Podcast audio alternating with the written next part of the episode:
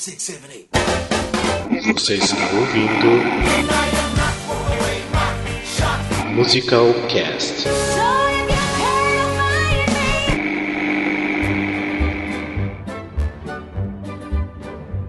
Something familiar, something peculiar, something for everyone, a comedy tonight.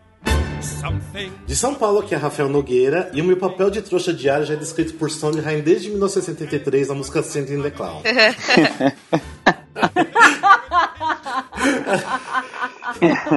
Não, mas tem, muitos papéis de trouxa, muitos papéis de trouxa. Hoje eu tava vendo Mary Nossa, eu sou assim, eu sou o Charlie e a Mary. Foi eu, entendeu? De Curitiba, que a Lene Botarelli foram meses. Mas parei de ficar losing my mind ao som de Not a Day Goes By. O universo me disse move on e agora eu só sei cantar The Miller Sun. Ah, Ah. Ela passou a semana inteira pensando nessa frase. De BH, aqui é Andressa Medeiros e arte não é uma coisa fácil. Entendedores de Sondheim entenderão. tá? Essa desculpa era a minha frase. sério? Ah, mentira! Juro por Deus. Mas tamo junto, vou fazer de novo, vou fazer também. Então tá. Tamo junto, colega, tamo junto. Do Rio de Janeiro, aqui é Jorge. E art isn't easy. Every minor detail is a major decision. Não. Isso me Olha, representa eu todo muito. humilde. Eu todo humilde falando Sério. português, a pessoa vem com inglês É. jogar na cara. inglês ridículo. sério, denso, pesado, né? Ridículo. Desnecessário isso. Sou Beatriz Lute, de São Paulo. Bom, eu não pensei numa frase, porque eu gosto da espontaneidade, assim como Sondheim faz as coisas dele parecerem ser. É, but I'm still here. Acho que, é- acho que isso me define muito nesse momento profissional da vida. Ah, Ai, que lindo! I'm still here. Lembra da Elaine Street. Ah, uma lágrima desceu aqui agora. Symbolic, something for everyone, a comedy tonight.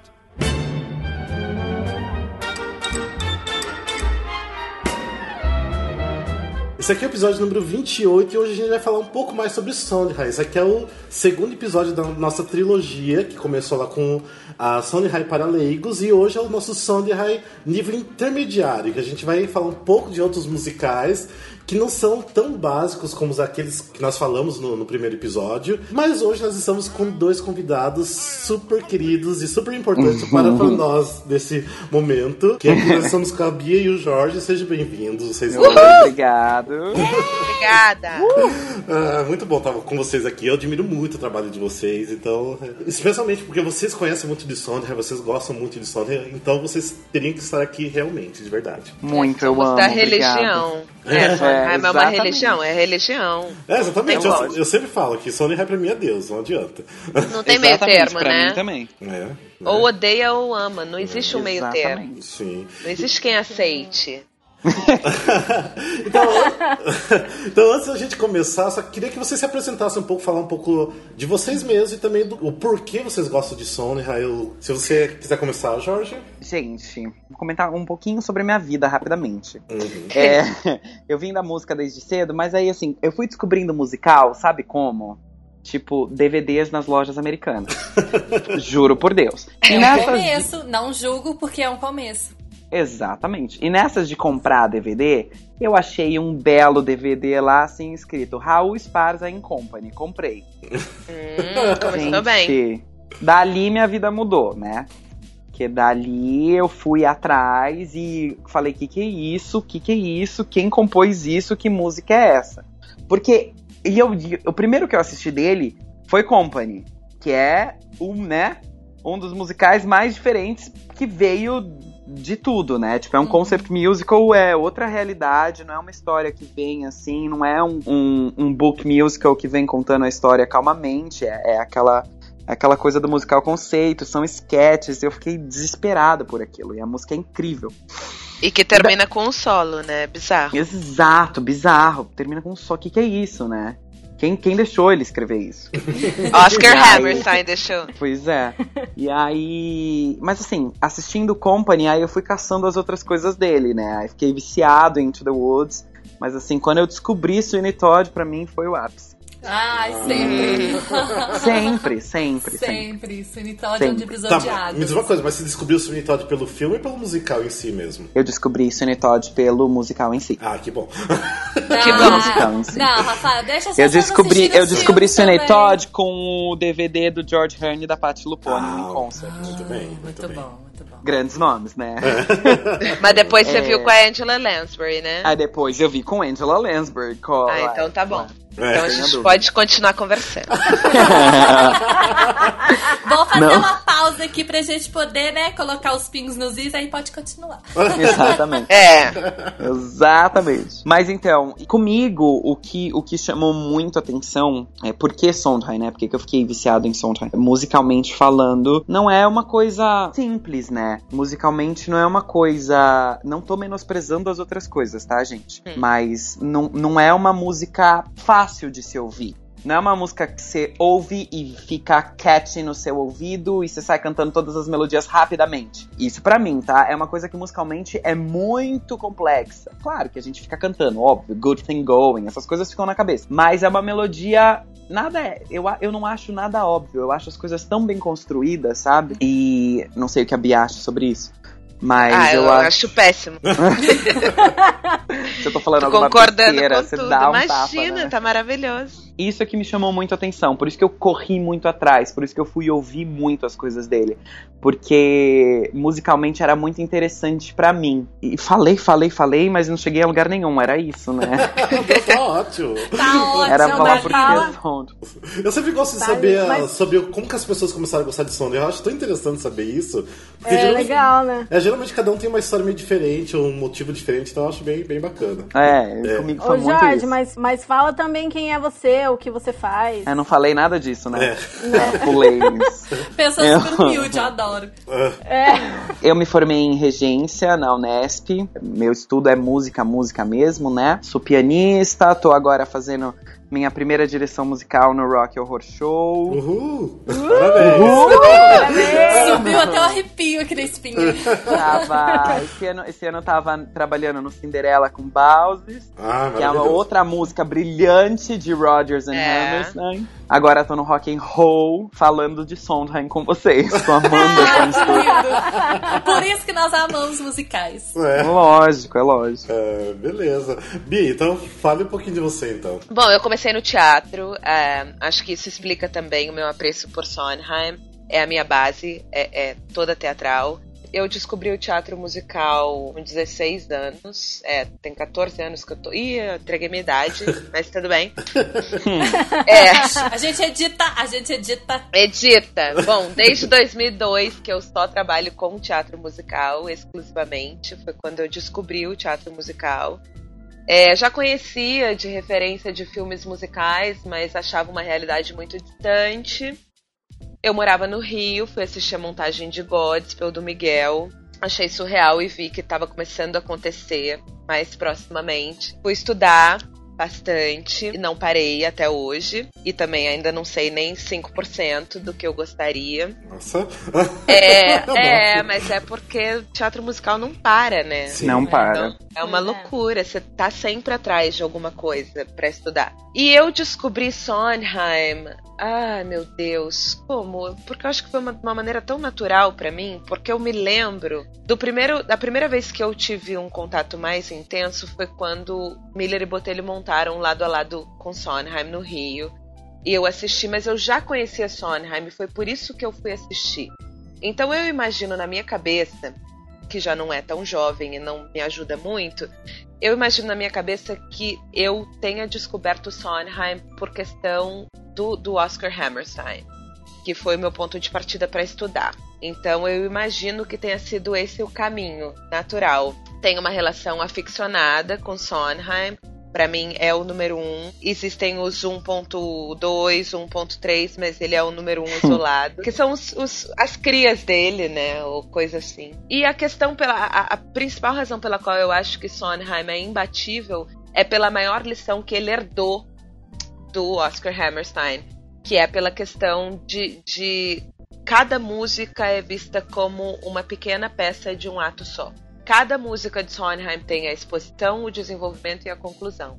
Não existe uma música dele que não seja construída dessa forma. E isso é surreal, assim. Ele diz que, que a maior lição que ele aprendeu com Oscar Hammerstein foi que cada personagem tem que estar é, numa posição ou, ou de uma maneira diferente de quando é, é, ele começou a cantar a música emocionalmente. Então eu acho que isso me move, isso me instiga muito, porque cada música de Sondheim é um pequeno musical. Bom, eu trabalho com teatro musical no palco, como atriz cantora. Já tem algum tempo que eu não faço isso, mas eu ainda faço. Mas a minha, a minha, o meu foco mesmo é a parte de direção. E eu fiz isso com alguns espetáculos, eu fiz direção residente, assistência de direção de algumas pessoas. Trabalho muito com João Fonseca, que também pensa muito em dramaturgia. E eu amo quem faz isso. E que mais? Eu acho que tá bom, né? Ah, tá, tá ótimo. Nossa, tá tipo um currículo assim de cinco folhas. Mas...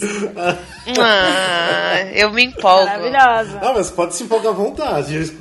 Até falei pro pessoal, vamos deixar o Jorge e a Bia falar mais, porque isso aqui, isso aqui vai ser espaço de vocês, pra vocês falarem à vontade sobre Sony. Vamos falar à vontade. Sim. É, já que vocês são os convidados especiais, então tem que falar mesmo. Falar É, muito. Assim, ó. É, vamos só dar uma lembrada, porque no primeiro episódio para leigos a gente falou do Gypsy, West Side Story, Company, Sweet Todd e Into the Woods. Vocês, coisa boa, é, né? só coisa boa. Vocês têm algum desses que vocês ah, consideram o preferido de vocês? Gente, Company. Mas então, deixa eu contar. Eu sou, eu, sou, eu sou viciado no Company, né? Desde que eu assisti. E aí, no final da, no final da minha faculdade na Unesp, eu falei, gente, eu vou fazer, eu vou fazer o Company na Unesp. E eu fiz Company na Unesp. Aí, o que, que eu fiz? Eu falei, ok, chamei uns amigos meus pra cantar, aí eu pensei numa orquestra, aí dei uma reorquestrada nas coisas, escrevi tudo e falei, vou fazer.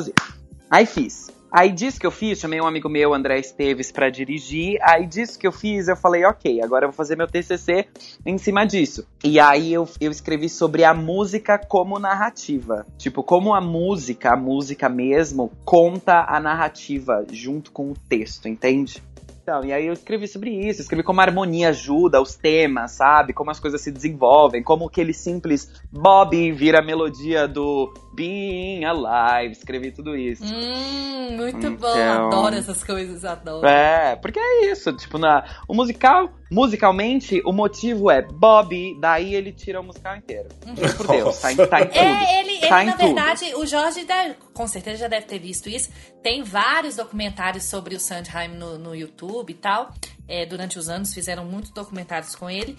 É, num desses, eu não vou lembrar agora qual, posso até pesquisar depois, mas um desses ele fala que do Into the Woods, eu até falei disso no, no episódio, mas só um adendo.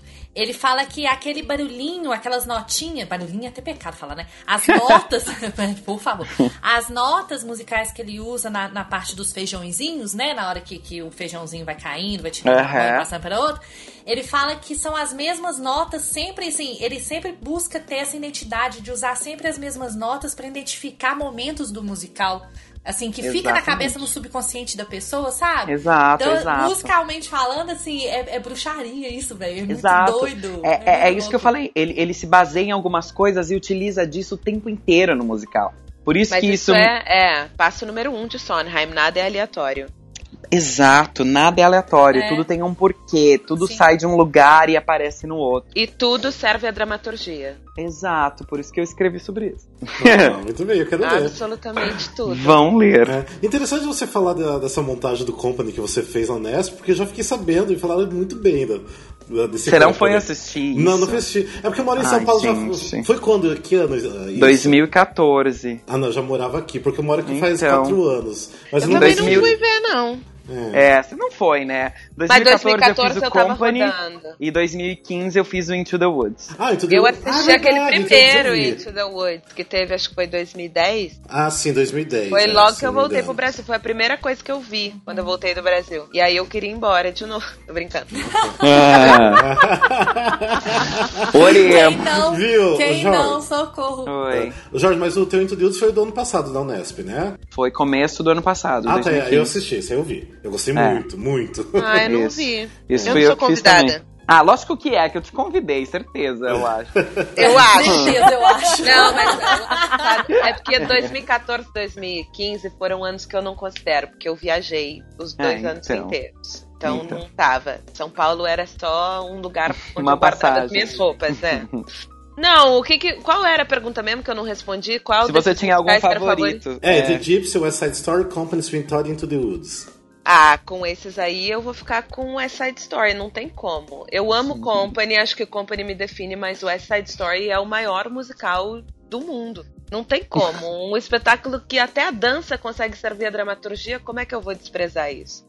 Um, um musical Isso é em que o Sondheim entrou como colaborador do Bernstein e acabou virando um dos letristas mais respeitados. E o cara ainda teve a humildade ou não, né, de, de hoje em dia assumir que ele achou muito pretensiosas as letras dele pro West Side Story.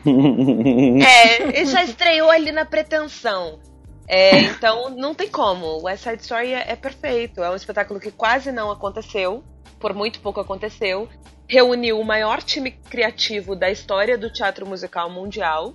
Então não tem como a gente desprezar. Não, e, e aquele comentáriozinho clichê, né? E sobrevive até hoje muito bem, obrigado. Até hoje, muito bem, obrigada. É, o E ainda ficará é muito, né? muito. Com muito. certeza, não, é de geração pra geração. Porque, na verdade, é uma história que, não- que é bem contemporânea, se você for olhar assim. Não, não é uma história de época, apesar de ser de época. Mas, assim, é bem contemporâneo, é briga entre classes e tal. É coisa que, infelizmente, não tem um prazo Então, de mas validade, eu acho né? que é- Então, e essa é a genialidade do Sondheim que a gente que a gente tá conversando. Porque tudo dele é atemporal, porque ele fala da natureza humana, né? É humano demais. Então, Exato. tudo dele se torna atemporal, porque a gente pode ter criações diferentes e épocas diferentes e valores diferentes, mas essencialmente, instintivamente, o ser humano é igual. Sim. Então, é muito. Essa é a base do trabalho dele. Então, acho que tudo dele é atemporal. Mas o West Side Story é, é completo. Tem o que falar. Everybody ought to have a man. Everybody ought to have a maid. Everybody ought to have a menial, consistently congenial, and quieter than a mouse. Vamos passar pro primeiro musical, que é o A Funny Thing Happened on the Way to the Forum, que é de 1962. Não é um musical Yes. assim tão conhecido do Sondheim, apesar de ter até um filme, né? Que na verdade, Nossa, assim, eu amo. Eu amo também. O filme eu gosto muito, apesar assim, eu achar meio bizarro a, a história. Ah, mas meu conhecimento do, do musical é da, da trilha, né? Do, do musical original, né? Do original cast. E o filme, eu não tenho assim, tanto conhecimento do, do musical, mas eu sei que o Jorge ama esse musical. Antes eu queria fazer uma pergunta, não sei se a Bia pode me ajudar, porque eu tenho, eu tenho na minha cabeça, em algum. Eu li isso em algum lugar, eu não sei se procede. Se o A Funny Thing Happened foi o primeiro musical que ele escreveu, tanto a música quanto a letra. Eu acho que foi isso. É, Sim, foi. sim. Foi. Na verdade, Foi, né? depois, é, ele, ele era a grande ambição dele, né? A grande ambição do Sondheim sempre foi compor e não escrever letra. Olha que doido, e é o que ele melhor faz. Uhum. Exato. É, O que, que você quer que eu faça? Fale do musical? É, fala um pouco do resumo da história, o que, que acontece no, no Não, mas musical. é, é isso que a Bia falou, é um musical, se ela quer resumir, é um musical farsesco, né? Baseado nessas farsas. Ele se passa, ele tem. Esse tem tipo uma época, vai, se passa na Roma Antiga. E aí. É tipo. Pensa numa rua com três casas, né? Na casa do meio mora o Senex, que é casado com a Dom. Ai, gente, eu vou, eu vou me alongar muito. Ai, resumidamente, vai. resumidamente, gente, resumidamente. Um. tá? Fala, O protagoni- se- o fala o prota- que vier o no pro- coração. Tá bom. Resumidamente, o protagonista do negócio é o Seudulus, que é um escravo que trabalha na casa do Senex. E ele é um escravo que trabalha pro filho do Senex, que é o herói. E o Seudulus quer a todo custo comprar, é, roubar, conquistar a sua liberdade. Então, isso ele fica enchendo a cabeça do herói, que é o filho do Senex, pra conseguir a liberdade dele. Ok. Na casa ao lado é a casa do Marcus Lycus. Marcus Lycus é um. Ok, um traficante de mulher, né? É, que ele vende mulheres. É, vamos falar a verdade, É. né? Um traficante de mulher. Vende as mulheres, enfim, né? Pra fazer o que vocês bem entenderam. E na casa, na outra casa, mora Errônios, que é um, um, um velho pai que perdeu os seus dois filhos quando ele era. quando eles eram jovens. Ok, tá bom. Aí, o herói, o que que acontece? O herói se apaixona por uma das meninas da casa do Marcos Laicas. E aí o Pseudolus tenta ajudar o herói a ficar com a menina. Só que o Marcos Laicas já vendeu a menina pro Miles Gloriosos. Eu tô falando em português os nomes, tá? Pro Miles Gloriosos. Que é Eu um... gosto de ler livro do Harry Potter em português. É, é super, é super, é super. Que é um o quê? Como é que fala? Não é É um lutador. general, É um... General, militar. boa, general. General mili- um militar, exatamente. Ok. E aí eles passam o tempo inteiro, né? E aí eles, Eles ficam fazendo. aprontam altas confusões. Eles ficam aprontando. É uma comédia comédia. Eles é, ficam aprontando confusões, né? É, falam que a menina tá com uma praga, que ela pegou em outra cidade. é, é, uma, é uma bagunça. Aí chega. O, o Senex chega. Ai, gente, eu não vou conseguir contar a história. Calma. Aí eles pegam a menina, botam na casa do Senex. O Senex chega e acha que a menina é pra ele. Porque eles combinam uma coisa, uma dessa, dessas coisas de, de farsa mesmo. Tipo, ah, vou bater três vezes na porta. Quando bater três vezes na porta, significa que seu capitão chegou. Só que aí o pai do herói volta, bate três vezes na porta e encontra a filha. E a filha, filha é o nome da menina, tá? Aham. filha. Aí ela acha que o pai do menino é o capitão pra quem ela foi vendida. Então vira uma confusão em cima de uma confusão. Aí depois chega a mãe do herói e vê a menina e acha que o pai tá tendo um caso com a menina. Confuso. É uma zona, é uma zona, é uma loucura. Aí chega uma hora, aí chega uma hora que aí tem outro escravo, que é o escravo Mor, que eu não sei como é que chama isso, mas tipo é o escravo principal da casa, que é o, o Ste- Hysterian, que eu chamo de histéricos, que aí ele tenta ajudar o Pseudolus de alguma forma, e aí o Pseudolus pede pra ele se vestir de mulher pra fingir que tá morta, que é a filha morta pro capitão. Enfim, vocês não entenderam nada, né? Porque eu falei tudo de qualquer jeito. Aí chega uma hora que tá a filha, chega uma hora que tá o Estéreos vestido de filha, chega uma hora que tá a mãe do herói vestido de filha, e aí tem uma cena de perseguição que fica cada um procurando uma menina e tem três meninas iguais, é uma zona, vocês entenderam, né? Mas é uma comédia. Vocês vão rir muito. Vocês vão rir muito. Nisso, o Errônios tá passando a, a peça inteira procurando os dois filhos dele. Posso já pro final? Posso. Aí o Errônios, depois do, de um tempo, chega na terceira vez que ele tá dando a volta pelas colinas, ele encontra a filha e o Miles gloriosos lá, e ele, e ele vê que os dois têm um anel que ele deu pra eles quando eles eram pequenos. Ou seja, a filha é irmã do Miles gloriosos, sendo que a filha a filha tinha sido vendida pra casar com eles gloriosos, entendeu? Então, é assim, é, um- é muito engraçado, é confuso, vocês não vão entender nada do que eu falei. Eu tô, Porque- eu tô rindo aqui que realmente você não sabe resumir. Eu não sei resumir, não adianta. Não foi melhor do que eu, hein? Mas não tem como resumir. Deixa, sei, deixa não, que na hora que brincando. for fole, você aprende como é que resume. Nossa, na hora oremos, do né? fole, você aprende como é que Não, resume. não, tô brincando com você, tá ótimo. Não, O mas vocês entenderam, né? Não Sim. sei resumir, então... O resumo Mas, enfim. é: esse- essas pessoas vão aprontar altas confusões na Roma antiga. É, tipo, sessão da Ah, tarde. desde quinta de sessão da exatamente tarde, isso. assim. São altas confusões, mas assim, é muito engraçado. E é, é aquela peça que você tem que ficar assistindo sem piscar, porque a hora que você vê tem outra é vestida de outra, e as pessoas se vestem de outras pessoas, aí você perde, é muito engraçado. Mas enfim, O que, eu, o que eu acho importante ressaltar a respeito do, do Forum é que, é, além disso que o Jorge falou, de, de ser o trabalho em que o Sondheim escreveu tanto a música quanto a letra, é, geralmente em musical a gente está acostumado que a música ela reflete o, o momento extremo da emoção do personagem. É quando a música começa. Isso é, é basicamente o que a gente segue, né? Quando os sentimentos não podem mais ser contidos, é, é, explode a melodia e começa a música. Isso é o que a gente tinha até então, principalmente vindo é, é, dos tempos áureos do Old Broadway e tal. Mas o, o Forum, ele não tem é, essas altas emocionais, assim, ele não, não tem isso. E aí a música, ao invés dela entrar no espetáculo como o ponto alto da emoção do personagem, ela vem pra quebrar, pra interromper a ação. exatamente.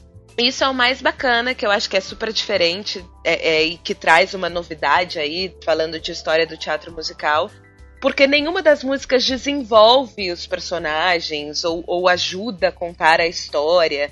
Elas, elas simplesmente pontuam momentos de, de, de alegria, de desejo, de medo. E elas, elas têm uma, uma linguagem muito performática mesmo. Então, é, é, eu posso dizer que as músicas do Forma, elas, elas funcionam como é, um momento de, de descanso para a plateia entre uma uma sketch cômica e outra, assim. Então acho que acho que isso é bacana. E isso reflete na reação do, do George Abbott, que foi o diretor da montagem original, que morreu super jovem, com 107 anos de idade. Ele, quando ele recebeu, ele ficou enlouquecido. Ele falou: Meu Deus, como é que eu vou resolver esse espetáculo? E aí a solução dele foi começar o espetáculo com um número que contasse para a plateia o que eles iam ver durante todo o espetáculo, que no caso é o Comedy Tonight, que entrega mais ou menos o que vai acontecer durante o espetáculo. E todo mundo contava que o espetáculo ia ser um fracasso, inclusive o Sondheim antes da estreia, ele chegou a dar uma entrevista dizendo que, que ele não ligaria de ter o nome dele é, é, relacionado a um flop, é, a, um, a, um, fracasso, se fosse se fosse alguma coisa que se, se o espetáculo tivesse alguma coisa que nunca tivesse sido tentada antes. Então ele já estava meio que prevendo que seria um flop e foi um puta sucesso.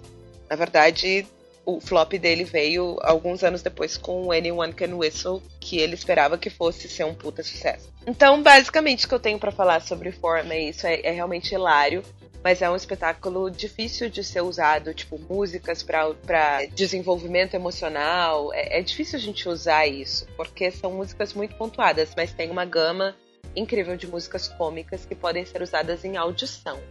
Sim. E em relação às músicas, vocês gostam das músicas do, do espetáculo? Eu Sim, amo. eu adoro. Eu adoro o que eu ia falar, Bia. Eu adoro That'll Show Him da filha. Eu adoro essa música. eu adoro, him. olha que louco. Eu adoro Everybody Ought to Have a Maid. Eu amo Everybody Ought to Have a Maid. A letra eu é acho perfeita. hilário. Nossa, é, é maravilhosa. Canto pra mim mesma sempre que eu preciso limpar a casa. Eu amo. e essa música no Putting It Together, no, no Review, nossa, com a Carol Burnett fazendo ah, é um sonho. Eu ia falar isso agora. Mas eu queria dizer que eu também amo Lovely. Eu também ia falar Lovely. É. Lovely pra mim é maravilhoso. É a pata fazendo Lovely. Eu adoro. e eu queria dizer que o I'm Com é uma das músicas mais bem sucedidas em audição. Sim. Hum. Pronto. Quando bem executada, pelo Quando bem executada, porque é difícil. Mas é porque ela é rápida, ela é direto Muito. ao ponto, ela mostra facetas e pra atores homens cômicos é incrível. Ah, É incrível, incrível, incrível. Quer adicionar mais alguma coisa em relação a esse musical? Não sei, esquecemos de alguma música importante? Não, né? Ah, sempre... é, eu acho que as mais famosas são essas: Comedy Tonight, Everybody to Have a Maid, Lovely. É, acredito que É. sim. É que assim, eu gosto das músicas, mas não acho assim que também é o melhor trabalho do som, né? Tipo, É, mas eu acho que é, é- é justamente por isso que a Bia falou, de que Uhum. é, é a música só pra dar uma pausinha na plateia, né? Sim. Não é uma. É que ela não é tão densa de emoção pra mim. Lógico, Não é, porque é é. por causa de uma Não. comédia, né? é, comédia. É, não, não é nem esse o propósito, né? Sim, não. É só pra, tipo, Não. relaxa aí, plateia, É. número musical. Sim. Acho que é, talvez seja o musical de Sondheim menos Sondheim. É. Exato. A ironia dele é, é, é- é visceral, então eu acho que, que isso tem que se respeitar dentro do forum também, porque Uhum. é irônico, sarcástico, é, é- é incrível, assim. Eu acho que, que é visceral nas emoções, mesmo que elas sejam ironizadas. Mas, mas você já tem ali um, um Sondheim começando a se manifestar ao que ele viria, iria virar. É, e quem não conhece já essas obras do, do intermediário, digamos assim, desse nível intermediário, eu acho que assim, é uma obra bem legal, principalmente o, o filme, porque o filme eu acho que é o que mais tem acesso fácil, né, hoje em dia. Porque É. deve ter até alguns bootlegs, alguma coisa do, do musical, mas era um pouco mais difícil. O filme, quando eu assisti pela primeira vez, eu lembro que eu ri muito. Eu, chora- eu chegava a chorar de rir. Era muito engraçado assistir. É muito Então- engraçado. É, o muito. filme é hilário. Ah, o então filme é hilário. Ah, a gente só esqueceu de falar um pouquinho que o musical, né, o A Funny Thing, estreou na Broadway em 1962, né? Que é importante falar datas também pro pessoal se citar um pouco. Teve E ele rodou bastante, né? Sim, então, no... Nossa, foram mais, e foram mais de mil apresentações na É. época pra, pra um. Isso é um sucesso absoluto pra Broadway. E falando em protagonistas, né? O protagonista da, do original foi o Zero Mostel, né? Yeah. Amo. E recentemente teve. Nathan recentemente, Lane. uns 20 anos atrás disso. Nathan falar. Lane! Teve um revival com Nathan Lane fazendo o pseudo. Nossa, foi 20 anos atrás, né? Foi tipo Muito 96, né? Sim, parece que foi esses dias. 20 anos atrás. Parece que foi esse Que loucura. Aside in the south of France. What I think of suicide, darling, shall we dance?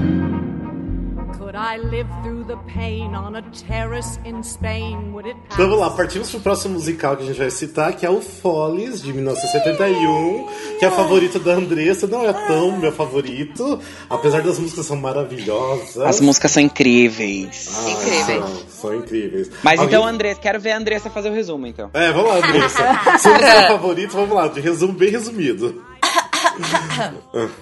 Vamos lá. Follies, é, a história passa na década de 70, até porque também o musical ele estreou em 1971, se eu não me engano. Foi o segundo da linha de sucesso da década de 70 do Sondheim, que começou com Company em 1970. E assim, essa década de 70 foi muito especial porque foi assim, um atrás do outro, Tony um atrás do outro, sucesso um atrás do outro, só musical bom.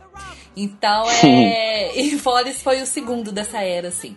É, passa então nesse, nesse comecinho da década de 70, na verdade é uma reunião de vários artistas de um teatro, principalmente o que aqui no Brasil a gente chama de teatro de revista, é, como se fossem as vedetes, vamos dizer assim, da época do teatro de revista, que eram as dançarinas e tal desse, desse teatro na, na época. Elas eram novinhas, 19, 20 anos, e 30 anos se passaram e esse teatro ele vai ser demolido, vão construir um estacionamento no, no lugar desse teatro. E o dono do teatro, ele resolve fazer uma festa para poder reunir todas essas pessoas daquela época, todas essas bailarinas, é, juntamente, óbvio, com a família delas, para um momento de despedida entre eles e do lugar do teatro que vai ser demolido. É, nesse teatro, nessa festa, surgem os personagens principais, que são quatro personagens principais, que é a Sally, que casou com o Buddy, e tem a Phyllis, que casou com o Ben, e todos eles eram amigos na adolescência, enfim, na juventude. E a Sally sempre foi apaixonada pelo Ben, que acabou casando com a Phyllis, que era a melhor amiga dela, que elas dividiam um apartamento juntas na época e dançavam juntas no teatro. E o Buddy e o Ben eram também melhores amigos. Na verdade, o Buddy e, e a Sally que apresentaram, vamos dizer assim, a Phyllis pro, pro Ben. Esse gostar, na verdade, foi uma coisa mais profunda, porque a Sally e o Ben tiveram realmente um romance na juventude. E ela era completamente, assim, loucamente apaixonada por ele, mas ele acabou casando com a melhor amiga dela, com a Phyllis, e eles passaram esses 30 anos sem se ver. É, a série, obviamente, acompanhando tudo pelos jornais, porque o Ben se tornou um político muito importante, uma pessoa muito influente. E aí eles têm essa reunião e eles se reencontram. E esse reencontro gera é, é, várias situações que no começo são bem brandas, são bem assim normais, né? Porque eles ficam felizes de, de se verem. Mas vai aumentando, vai brotando de novo aquele sentimento, principalmente dentro da série, porque ela nunca deixou de amar o Ben. Então o casamento dela era uma bosta, porque ela sempre viveu no passado pensando como seria a vida dela se ela tivesse casado com o Ben e não com o Buddy. E isso tudo vem à tona durante o musical, existem vários conflitos entre eles, tanto entre os casais quanto entre eh, os amigos, né, a Phyllis e a Sally, e o, o Ben e o Buddy. E são músicas maravilhosas, são músicas que contam a história muito bem contada, passa por todo o, todos os personagens, enfim, tem, tem vários solos que eu acho muito bacana, porque você tem esses quatro personagens principais e essa história central. Porém, você tem vários outros personagens secundários, terciários, que têm o seu momento da sua história para contar, com seus solos, que são músicas muito bacanas e músicas cantadas em audição até hoje, Broadway Baby, enfim, músicas bem conhecidas do, do Sondheim, que tem várias versões aí espalhadas pelo mundo. E várias canções, e dessas canções da- desses quatro personagens principais, tem Losing My Mind, que na minha opinião eu acho que é uma É das melhor músicas mais bem escritas do mundo. É a letra. A letra dessa música é poesia, assim, transbordante. E a melodia dessa música, né? O, o- o Jorge pode concordar comigo porque ele entende dessa parte musical. É impecável, é uma coisa linda, é uma coisa é que fica na sua cabeça, entra no seu coração e não sai mais. I'm Still Here, que, a, que, a- que ela citou no começo, que é uma música também que, que tem uma carga dramática muito forte, que conta uma história de vida dentro dessa música muito forte. É, Too Many Mornings, pra mim, é um dos, dos duetos mais lindos que existem que o, Sand, que o já criou. E Could I Leave You, que é uma das minhas músicas favoritas desse musical, porque a carga de comédia que tem, de ironia que tem nessa música é uma coisa ridícula. É muito Então, boa, assim, né? É, é ridículo, assim, de bom. Então é, então é mais ou menos isso, resumindo. Eu não Ah, vou contar, bem. obviamente, o Igual final, eu. porque o Ah, final não, é. tem que contar o final. não, não, não, spoilers! É, o spoilers. final é de cortar o coração. O final é de cortar o coração, porque eu realmente defendo, eu já falei isso com o Rafael uma vez, a gente tava discutindo sobre Follies, e eu defendo a Sally, a personagem da Sally com unhas e dentes, porque eu acho assim, na minha opinião, né, eu, eu como atriz, assim, quando eu vejo um papel, quando eu recebo um papel, alguma coisa, eu, a minha visão de um personagem nunca é de vilão ou mocinho, é de uma pessoa, é de um ser humano. Então é que usa de meios, enfim, pra conseguir o que quer, que pra ele é o certo, né? Então assim, quem tá de fora vê, julga ser vilão ou mocinho, e pra quem é a pessoa é simplesmente a forma como ela é, como ela enxerga as coisas, como ela vive a vida. Então, lógico que a Sally destruiu a própria vida, lógico, porque ela deixou de viver a vida dela pra viver num passado que poderia ter acontecido, que poderia ter existido, mas não existiu. Ela deixou de viver 30 anos da vida dela com o marido dela e com os filhos, é, vivendo uma nostalgia de um amor que ela acreditava que, que existia e que depois a gente acaba descobrindo umas coisas aí que eu não vou falar. Mas enfim. é, enfim. Mas ela, como ser humano, assim, eu tenho muita dó dela, porque, tipo, ela sofre muito, gente, nesse musical. É uma coisa... E vocês têm que assistir, não é porque eu sou fã, porque todo mundo sabe que eu sou fã mesmo e eu falo mesmo. Mas a série da Bernadette, gente, o que que foi aquilo? Você não consegue, você chora horrores, porque aquela mulher, você morre de dó dela. Então, assim, mas lógico, né, gente, que todas as atrizes até hoje que interpretaram a série fizeram um trabalho impecável, mas essa última, esse último revival que teve, que foi com a Bernadette, assim, o elenco tá incrível, tá absu- absurdo de incrível. E você morre de dó, e você morre de amor, e assistam, gente, porque esse musical é maravilhoso! E a Bernadette é foda, né? gente? É, ela é. Tem nada que aquela mulher faça que é ruim. Brenda Peters. Nossa, ela é maravilhosa. Eu só, eu só colocaria a mais nas músicas The Road You Didn't Take. Isso eu que eu ia falar. Ah, sim, Eu ia falar. Maravilhosa. É lindo, é um poema também, é lindo. Nossa. É lindo. Eu ia falar dessa E eu música. ia falar sobre a Sally, é aquela história que a gente comentou no outro episódio também, né? Do, da paixão do Sondheim pelos personagens neuróticos, né? Sim, Pelas sim. pessoas neuróticas. A Sally não é vilã, eu não acho que ela seja vilã, mas ela é meio louca, né? Louca. Mas não somos todos nós. É. Todos. Eu acho que é a forma como você. Não que você escolha, lógico que não, mas é a forma como cada pessoa lida com acontecimentos, fatos, sentimentos, né? Emoções. Sim. É, às vezes você olha pra uma pessoa, você julga muito no sentido assim: ah, se fosse eu, eu não, eu não faria isso, se fosse eu, não choraria desse jeito pela outra pessoa, eu não amaria desse jeito. Então, assim, cada pessoa reage de uma forma e ela era fraca. A Sally é uma pessoa fraca. É uma pessoa. é, ela vive muito no mundinho da lua dela, ela é muito voada, ela é muito. 30 anos se passaram, ela tem 49, ela age como se ela ainda tivesse 19. Então, assim, é muito complicado. Ela não amadureceu com o tempo, ela ficou presa no passado. Então é difícil julgar uma pessoa assim. Isso é uma questão que se repete muito na obra do Sondheim, né? Personagens que são neuróticos, mas também tem essa questão de faltar um amadurecimento, né? De um lado. Tipo, por exemplo, os artistas que ele coloca são muito amadurecidos como artistas, mas no pessoal falta, entendeu? A É que nem o tá Bob. com essa- É que nem o É. Bob do Company. Olha como que ele é um cara bem resolvido, assim, um cara sabe, é, como que fala, profissionalmente bem resolvido, tal, né? Tem o dinheiro dele Bem lá. sucedido. Mas ele é, mas ele é super assim seguro. Ele é, principalmente com relação a relacionamento, a mulheres e tal. Então, é, é isso que a Alene falou faz sentido mesmo. Às vezes um lado do personagem é super bem resolvido, mas o o emocional outro não. dele é completamente destruído. Então, É. assim, é difícil. É, são os conflitos, né, que ele cria. Natureza humana. É. Ah, só um adendo. O Jorge falou daquela música que o Ben canta, The Road Didn't Take. Quando a primeira vez que eu vi, que eu tive contato com o Sandheim, que eu já falei isso, que foi com aquele concerto de aniversário dele de 10 anos. De 10 anos, é ótimo. De 80 anos. Ai, gente, ele é um mocinho pra mim ainda. É de 80 anos. Quando o ator do o original que fez o Ben, que eu, que eu tô me matando agora porque eu esqueci o nome dele, eu não, não vou me perdoar por isso, mas ele cantou a música, gente. Ele, o ator original de 1971, cantando a música. E ele engasga no final. Eu falei, ai, que amor, gente. É, mu- é muito perfeito. É muito Ah, so- ah, Bia, o que, que você teria pra falar desse musical? Bom, é, Follies é, é um dos, dos meus favoritos é, pelo, pelo conjunto da obra, assim. É, eu acho que é impossível falar de Follies sem fazer referência ao Company. Eles são vistos como aliados, não por terem sido Uhum. seguidos, é, o Follies ser seguido no ano seguinte ao Company. Mas acho que por uma série de coisas também pela direção ter sido a mesma e começar a parceria do Sondheim com o Harold Prince, Uhum. Mas eu acho que é, que é a questão da a temática da vivência urbana, que é, é bem forte.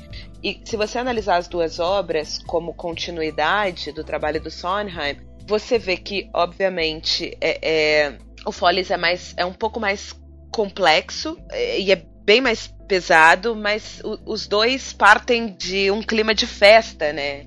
E isso é, é engraçado, de reunião de pessoas, de vamos reunir pessoas. Tanto no Company quanto no Follies isso acontece. E todas as vezes em que a gente reúne pessoas para festividades, em algum momento a porteira das verdades começa a se abrir, assim. E, e é aí que as pessoas começam o auto-questionamento e as pessoas começam a se expor emocionalmente.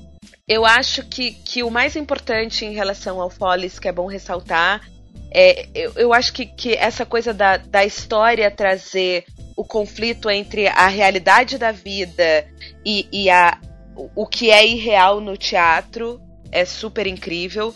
É, eu adoro a confusão que os personagens, que os quatro personagens principais acabam tendo com, com os seus alter egos da juventude, assim. Eu acho que isso é muito forte. Eu adoro o número do. Claro, todos os que já foram ditos, mas eu acho incrível o Who's That Woman, que que você tem as chorus girls, né, as garotas do coro dançando, fazendo sapateado e, e o reflexo no espelho delas jovens, eu acho esse número incrível. Eu acho surreal, acho que o, o I'm Still Here é, é um dos melhores números também já compostos para teatro musical, não tenho nem muito o que dizer em relação a isso. Adoro a questão do auto-questionamento no Road You Didn't Take. O Losing My Mind, é- eu acho que é, é uma música de tortura, de auto-tortura. Eu acho surreal. E, e o engraçado em relação ao, Lose, ao Losing My Mind é que ela foi feita, não sei se. É, é, na verdade, eu, eu, eu ouvi ou li o Harold Prince comentando sobre isso na época. Que eu não sei se foi proposital isso ou se foi uma mera coincidência, de que é, é, faz lembrar um pouquinho o Man I Love do, do Gershwin, a melodia, a composição é, melódica, a criação melódica da música. E tudo tem a ver, né? Então eu acho que, que os dois espetáculos, tanto Company quanto Follies, eles falam dessa Manhattan moderna. É, e fazem, estabelecem esse parâmetro entre a Manhattan moderna, em que os personagens são super bem-sucedidos, com essa confusão emocional que as pessoas de cidade grande tendem a passar. Então acho que por isso são espetáculos que não podem ser vistos de maneira separada. Se você conhece Company, conheça Follies. Vai ser mais fácil de entender. Sim, eu concordo com você, mas eu- parece assim que Company, pra mim, parece assim que é uma coisa mais povão, digamos assim, né? Ah, mas assim, o Follies parece que não é pra qualquer. Os termos que você usa, Rafael. Não, Meu porque Deus. Company é um mais- degrau Não, eu abaixo. digo assim, povão, porque assim, Defina tipo. povão. Qualquer um que assistir vai conseguir entender e vai achar graça e vai entender, tipo assim, ter o sentimento que o Company passa, é isso que eu quero dizer. Mas o Follies, eu acho que já não é qualquer pessoa que consegue entender. É uma a- coisa a temática, densa, né? tudo. É uma coisa densa. É mais densa. Tanto que eu acho assim que o Follies nunca foi, tipo, tão sucedido. Lógico, fez sucesso. Mas nunca ficou anos em cartaz. Tipo, os revivals mesmo que teve não foi tão sucedido. É um, um, assim, um musical complicado de ser remontado porque pelo público, que não, não- não- hoje em dia não acho que não atrai tanto mais o público, que é um público meio específico. Essa visão que eu tenho, pelo menos de Follies. Não sei se eu, eu posso estar muito errado. De repente, se vocês não concordarem comigo, pode falar também, né? Eu não sei, eu não, Não. sei. se- Eu não sei se, assim, eu vou conseguir expressar o que eu tô pensando aqui agora, mas pelo que você tá falando, é como se fosse assim, o company é uma coisa mais contemporânea no sentido assim, é um cara jovem, a maioria, tirando, lógico, a, a Joana, mas assim, a maioria da- da- dos casais são casais jovens. é, e principalmente o personagem principal é um cara jovem que tá em busca de um amor, tá em busca de autoconhecimento, tá. Então, assim, é uma coisa que a maioria das pessoas, principalmente mais jovens, eu acho que elas se, se identificam eu mais. Ela dizer. consegue, ela consegue identificar mais a história e, enfim, né, se identificar na história e entender aquilo que está sendo dito. O Foley já é o contrário. Ele já conta a história de um amor maduro, de um amor que, assim, de, de, de um casamento que dura anos e que já tá desgastado e que já não tem mais aquele amor. Que o jovem, às vezes, ou o recém-casado, por exemplo, ele não entende que isso pode vir a acontecer, porque aquele primeiro amor, aquela paixão, ele acha que vai durar para sempre. Então, é essa história triste, vamos dizer assim, do, do- e pesada do Foles, entre aspas, eu não acho pesado, mas enfim, só para as pessoas entenderem. eu acho que eu acho que essa relação que o, que o Rafael tá falando dessa dificuldade da pessoa entender ou de assistir ou de gostar do Foles, eu acho que tá nessa identificação que a maioria, a maioria das pessoas Pode não ser. consegue ainda se identificar com, com esse momento da história, entendeu? Porque assim, eu imagino assim, Company, o teatro cheio de público geral, e já o Follies é aquela coisa assim, tem gente de idade só assistindo, sabe? Tipo aquela sessão, aquela Porque a matinê. maioria, porque a maioria do elenco só tem gente de idade. É, é tipo assim, você imagina uma matinê cheia de, de caravana de velhinhas, sabe? Não, mas é uma visão deturpada, mas eu, Não, eu sim, entendo sim. que faz sentido. Faz sentido. É que assim, se pegar uma visão muito de fora, de quem realmente não conhece muito a obra, fica mais ou menos nisso, né? Mas assim, por eu não gostar tanto do Follies, mas não é por esse motivo, mas as pessoas têm que ver porque as músicas são maravilhosas. Eu Eu acho que o Company é mais realista. Sim. Sim. E o, o, o Follies, o que confunde, eu acho que são esses momentos da, da irrealidade teatral, assim. Talvez isso confunda as pessoas. Mas. E a é, quebra, né, do primeiro ato pro segundo ato também. Exatamente. Ah, sim, sim. Muito Eu acho que- isso. que o, o Company, ele é mais. Ele, ele flui. Uhum. Apesar do, do texto ser muito mais fraco do que as músicas. É, o Sim. texto do Company é bem fraco. E no caso do Follies, isso já é. A unidade já é maior ali. É, eu acho que o Company ele, ele acontece musicalmente de uma maneira surreal. Surreal. É, mas eu acho que pelo, pelo excesso, talvez até pela, pela montagem do, do Revival, que é boa, mas, mas tem uma pegada muito mais realista, é, eu acho que as pessoas acompanham melhor. Uhum. É, e a coisa do autoquestionamento, os personagens é, é, pensam alto mais, o Follies tudo vai se misturando. O passado com o presente e, e o que eu queria ter sido com o que eu me tornei. Isso, isso confunde um pouco as pessoas. O raciocínio do Follies é um pouquinho mais de. É um pouquinho mais De difícil. maquinária. Né? É, mas ele é bordado. É um pouquinho mais difícil mesmo. Mas é incrível. Eu acho que são dois espetáculos incríveis que definem muito o que o Sondheim é, é, é Sim. e a maneira como ele trata a dramaturgia dentro do teatro musical.